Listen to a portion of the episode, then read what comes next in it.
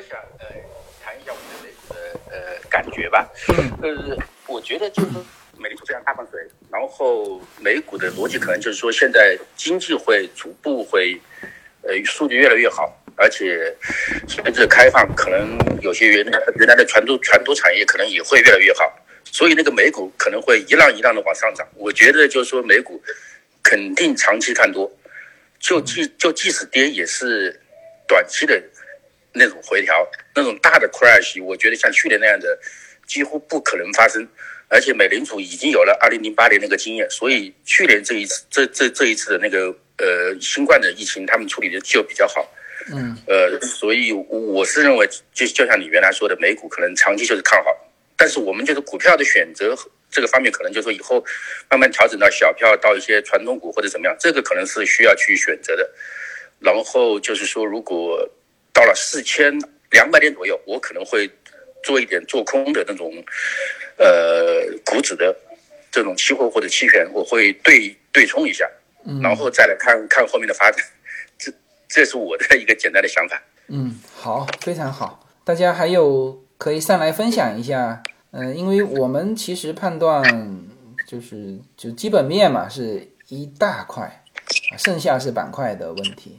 这个做空，我觉得，嗯，啊，你说，你说，啊，你说，嗯，这个做空，做空的话，我感觉，呃，应该，嗯，还是谨慎一点吧，因为我我之前这个亏的最大的两笔就是做空的。是这样，做空我是这种这种感觉，就是说，因为我也原来就是在三千二、三千三的时候，我认为美股就会跌，然后也做过空，放过那种期权，然后就死掉了。然后就说，我有个朋友，他就说，他说他一直长期就是会拿拿一点做空的，真的很很小的钱，你可能会错十次、二十次，但是总有一次那个会让你就说会会获得盈利，但可能那这一次盈利就会把你前面所有的亏的东西都会赚回来，可能还有多的盈利。所以这个就是说，它只是就是说呃一个短短期的吧，就是说你不对你就你就把它撤掉，但是长期看就是这样，美股一直在那，总会有一天它会是会来一个。大跌的那那么这个时候可能就可以用这个做空的那个期权来去对冲一下，我是这样感觉的，就是不能拿很大资金，就很小很小一点资金去去去尝试，相当于是就是说你有一点小赌博的意味吧，就是这样的。这个就是也很多人配这种东西作为对冲的，对冲可以啊。嗯，然后当然你这个里面也得不断的调整，也得不断的调整。还还有没有人上来聊一下这个关于美国现在基本面的一个看法？我想这个聊一下这个比特币，这个比特币，嗯呃，我不知道自由军怎么看这个比特币啊？呃，这个比特币我一直都想不太明白，然后完整的错过了整个比特币的这个整个趋势。比特币就是说我们去。投资的时候，呃，应该有很多的投资的产品嘛。那我们是不是所有上涨的产品我们都要投资到呢？也不见得。呃，那现在比如说特斯拉，呃，它的价位啊，它的总的市值八千亿吧。那么像特斯拉，像比特比特币已经整个市值过一万亿了。那当然你可以说。那它如果替代黄金啊，那是一个什么样的市值？替代美元又是一个什么样的市值啊？但你其实我我其实研究过哈，就是黄金现在是八万亿嘛，就是整个黄金的市值是八万亿。好，你去评价一下比特币替代黄金的难度啊？那这里面呢，空间是多少？是八倍。因为什么呢？因为现在它已经一万亿了。明白吧？所以说你这里面你要知道这里面的难度和它的成本，而它的空间也只有八倍。那这个跟比特币当初是二十美元的时候那是不一样的，是吧？你就算说当初是，比如说多少，比如说是五千块钱的时候，去年还是前年一度还跌到还跌到几千块钱过，知道吧？那么几千块钱，比如说现，比如说是五千块钱，五千块钱它的市值就是一千亿。一千亿和黄金八万亿，那当然这里面有八十倍的空间。那你这里面不见得说要替代黄金，它玩出一个概念啊，它就可能就是逼近黄金。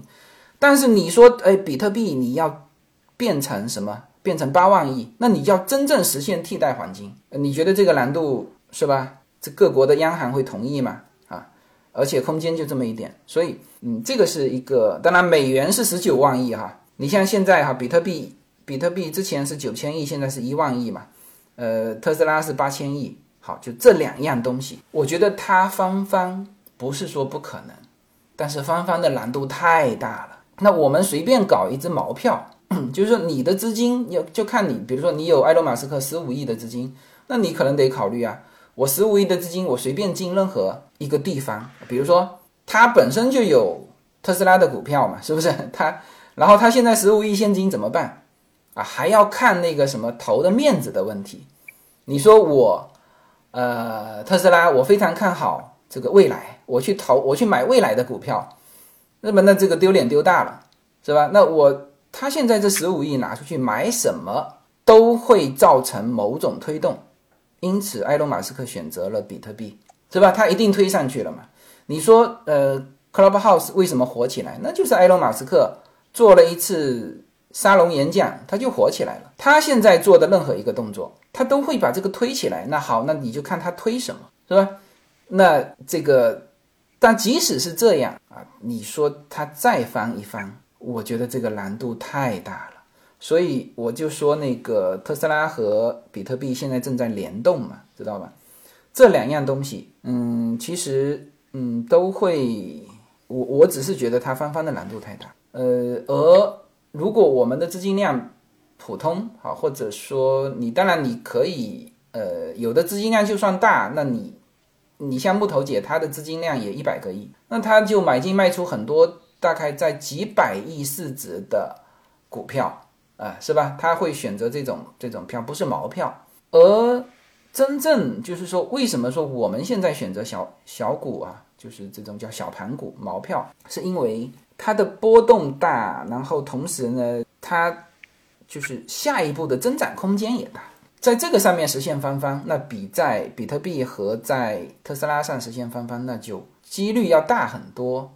关键是，呃，现在从目前的趋势跟风口上看，也还在小盘股。呃，当然它是风险大的，这里面就是说它的波动大的时候，我们更要看趋势嘛。那它如果的这这风向是反过来吹了，那你肯定要跑，是吧？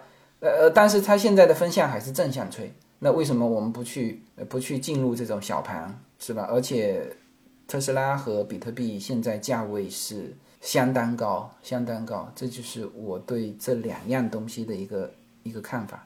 我是不会买特斯拉了，也不会买比特币了。啊，这个就是我的呃比较直直率的一个意见。嗯，对这个我非常赞同自由军的这个逻辑。呃，我们像我们这样小资金的话。其实买这个呃，现在这个思路，我们做小小盘股的思路是非常非常 OK 的。嗯，但但有个疑问，同样都是呃通货膨胀，那为什么黄金最近跌得很厉害，但是比特币就涨得很厉害呢？嗯，这个这个好奇怪。嗯，这个我也说过了啊，我在前几次就是说黄金，呃，甚至我这个比较极端的把它形容成叫一无是处。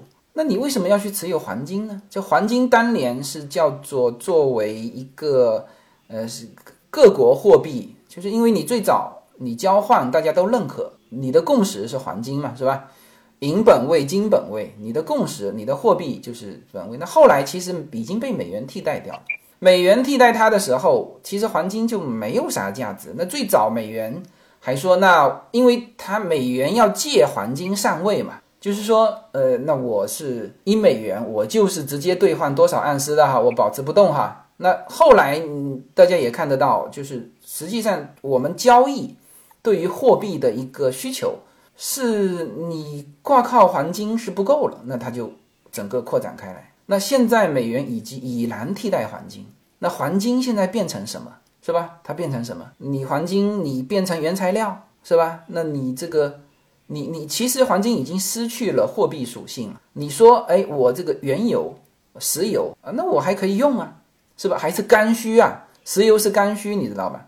食品是刚需，是吧？什么什么有的大宗商品是刚需，你黄金怎么会是刚需呢？所以黄金的整个趋势就是跌，它的上涨只有可能是什么呢？只有可能这个货币跌的速度高于黄金跌的速度的时候，可能在局部的时间会体现一个黄金的上涨，否则它的整体趋势是下跌的，而且它黄金还在开采，是吧？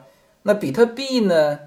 呃，这个是一个就是两千一百万比特币的锁定的这个，而且，嗯，这个问题我在那个币圈里面问过他们，那他们的意见是说，其实没有两千一百万，这个中本聪的那个三百万枚早就丢掉了，或者他不动，那这就是因为现在叫做追捧嘛，追捧完了，它有可能还不是直接反映它的现在的现在是大概一千一千七百万枚，还是一千八百万枚。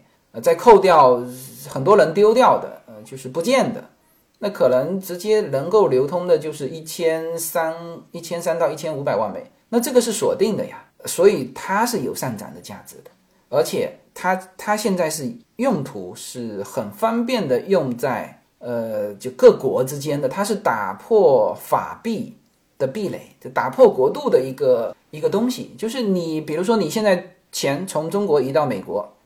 这个中国一一锁死，你没有任何办法，那你就只能用比特币转移嘛，是吧？人民币买比特币，比特币这边释放美元，你就只能通过这个样子。那当然，在这种情况之下，我知道的，呃，因为比特币波动比较大，很多人还不是用比特币，还是用那种什么狗狗币，呃，各种的币，火币啊，去实现这种功能啊。但是比特币是各种币的一个一个首选。所以我觉得黄金没价值。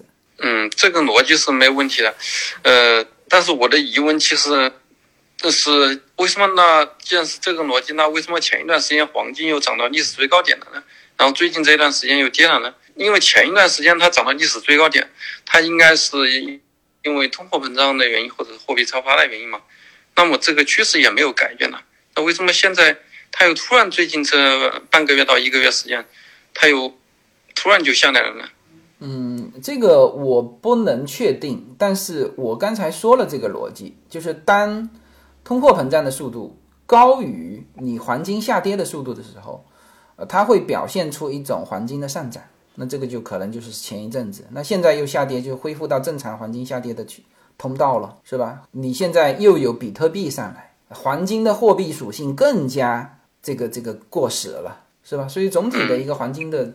趋势，只有通货膨胀迅速扩大的时候，黄金它才有可能感觉上是向上涨，否则它就是一个下降通道。嗯，OK OK，好，谢谢自由军。嗯，大家有有有上来发言的吗？就关于这个主题。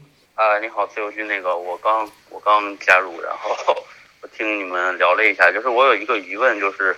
就是说，现在因为呃，美元它既是一个主权货币，然后它也是一个实质上是一个世界性的货币。那如果说后面呃有全球性的货币的话，不是呃，如果不是说是比特币的话，会有呃，你觉得会是什么形式的一种全球性的货币呢？是像之前想 Facebook 想提出的那个呃 Libra 还是什么？是类似于这种的货币吗？就是，呃，或者说未来会不会出现随着全球化越来越，呃，深入，呃，会不会出现一种全球性货币，然后慢慢就代替美元？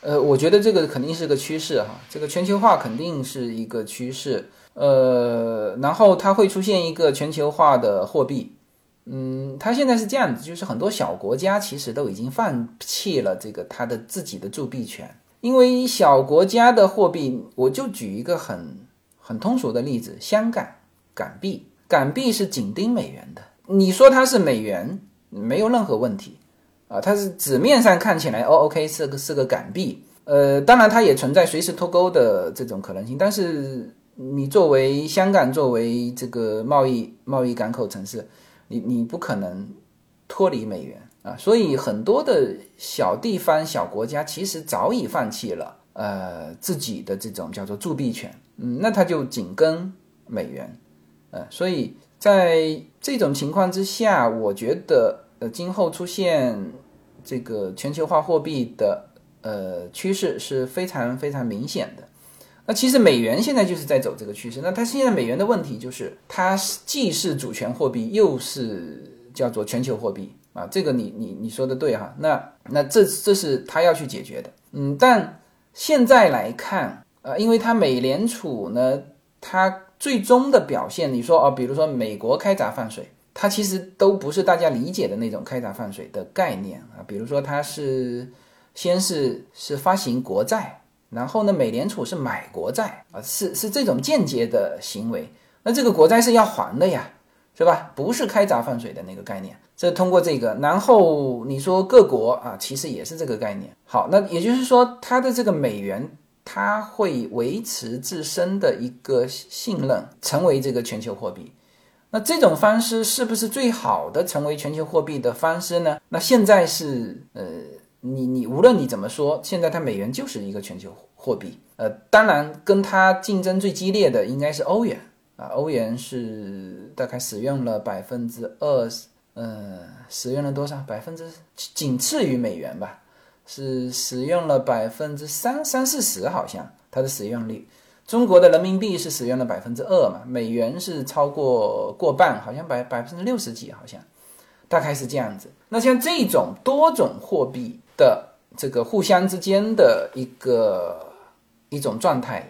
也是当前全球货币的一种呃一种模式，是吧？那么这里面就看今后的一个发展。当时小扎推出他的 Libra 呃货币呃准备推出的时候，那现在还没有办法实现嘛？呃，当时我是满心蛮心动的，就是哎，这个确实看到了数字货币全球化的一个可能性，因为我在对比特币。变为全球货币有一个很大的疑虑，就是说它怎么实现财富上的传承啊？就是说，比如说哈，你现在比特币啊，原来手上五千美元买的，甚至很多人是五五十或者是五百美元买的，那你现在已经变成一万亿啊，一万亿，那你说要替代全球货币，呃，你替代黄金是第一步嘛，八万亿，你替代全球货币，那你得涨到五十万亿，你才可能。美元虽然说是十九万亿哈，但是你还有欧元，你美元的使用也就占到过半嘛，是不是？那你要替代全球货币，那你可不是得，是吧？三五十万亿的这个这个涨到这种程度，那这里面有一个财富的不均衡的问题啊，这就是我当时在币圈那群人里面提出来的。那他们是买了比特币的，那当然他们一句话就是，那这就是不平不平衡啊。是吧？那这我当初我当初有眼光，那我买了，那今后你这个全世界就应该是这个样子。但问题是你要变成全人类的共识，你才有可能使用这个货币，是吧？你说美国那美元也是经过了一战、二战，那它现在是全人类的共识，哎，大家就觉得算了，我这个小国家就不要发行货币了，我还是直接使用美元吧。大家到东南亚旅行的时候，应该很能够理解这一点吧？就是。你去小国家，有的人就直接不换小国家的货币，但是小国家的货币因为它特别小，就是 你比如说拿去买菜啊，你拿出一美元，就是不太好兑换，是吧？那有的就一美元换四千，我当时去那个柬埔寨的时候是换四千柬埔寨当地的币嘛，那你有一些买一些，比如说呃两百当地币的，那你你你你得这样换开才能用。但实际上，这些小国家早已经扔掉了它的一个铸币权，啊，呃，你都别说东南亚的这种国家，东南亚国家还有一些国家概念，你去南美洲看看，啊，那些小国家那个发行的货币，那简直是就是稍微一不留神就通货膨胀到没边没谱的地步，是吧？所以在这种情况之下，我觉得，呃，这个全球货币呢，它慢慢的会有一个过程，而当时小扎提出了那个方式，我觉得是可行的，它比比特币要更可行啊。所以现在小扎这一块没起来呢，当然美元的地位保住了，但是呢，这个比特币又在咄咄逼人。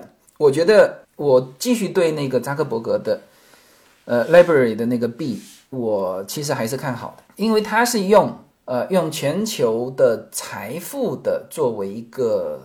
嗯，它有，它里面有很多，比如说有美元资产，有好多好多的，比如说地产的资产，比如说有一些大公司的股票的资产。那这样的基本上会实现什么呢？会实现财富的一个叫均衡过渡啊。比如说哦，它有呃，它比如说它有相当一部分是美元资产，那我们比如说现在手上的美元至少还值这个这个数字货币一部分，是吧？它有一个过渡，你知道任何财富的过渡，它不可能像这个中国这种原先那个什么呃，就算是中国啊，说新的人人民币代替原来的法币。那你还要一比多少兑换嘛？是不是？那大家都兑换了，那这个还是财富，你把它传承下来。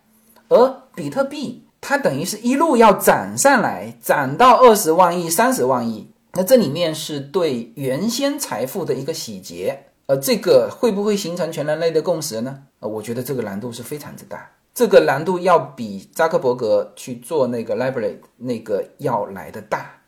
啊，这个是我的一个观点。嗯，好，谢谢刘迅。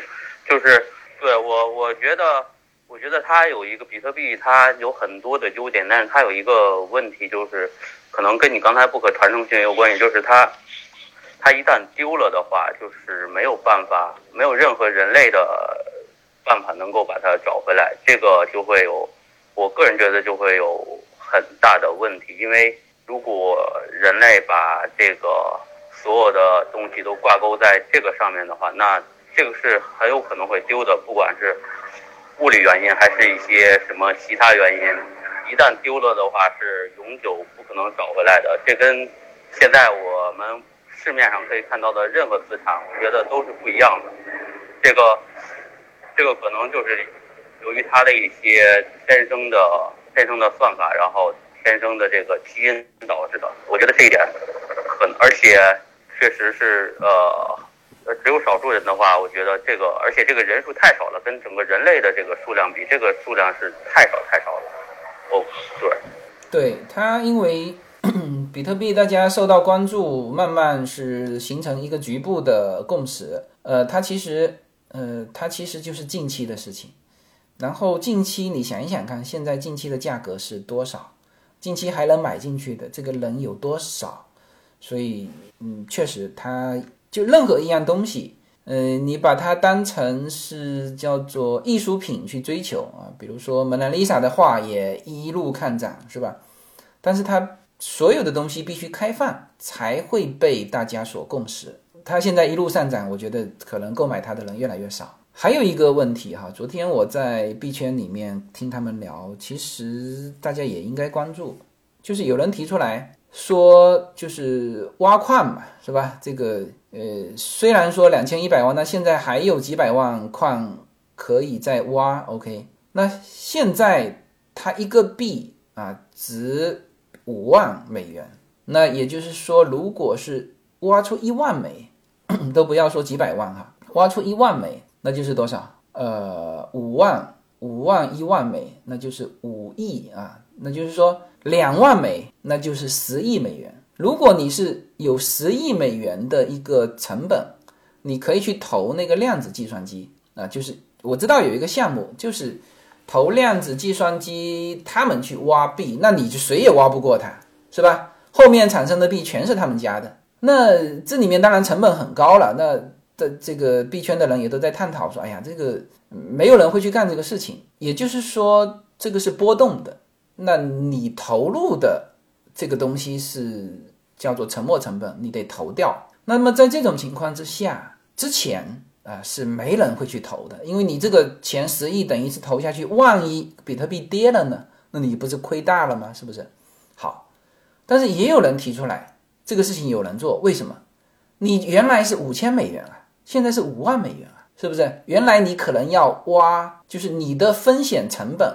你可能要挖二十万美，你才能够抵平你的成本。那现在只要花，呃，只要挖出两万美就可以了。所以这个有没有人去做这件事情，嗯，也是另说。还有没有人对这个话题感兴趣的，可以举手上来，这个提问题或者是聊几句都可以。嗯，如果没有，我就我就结束了。好，那我们今天的这个。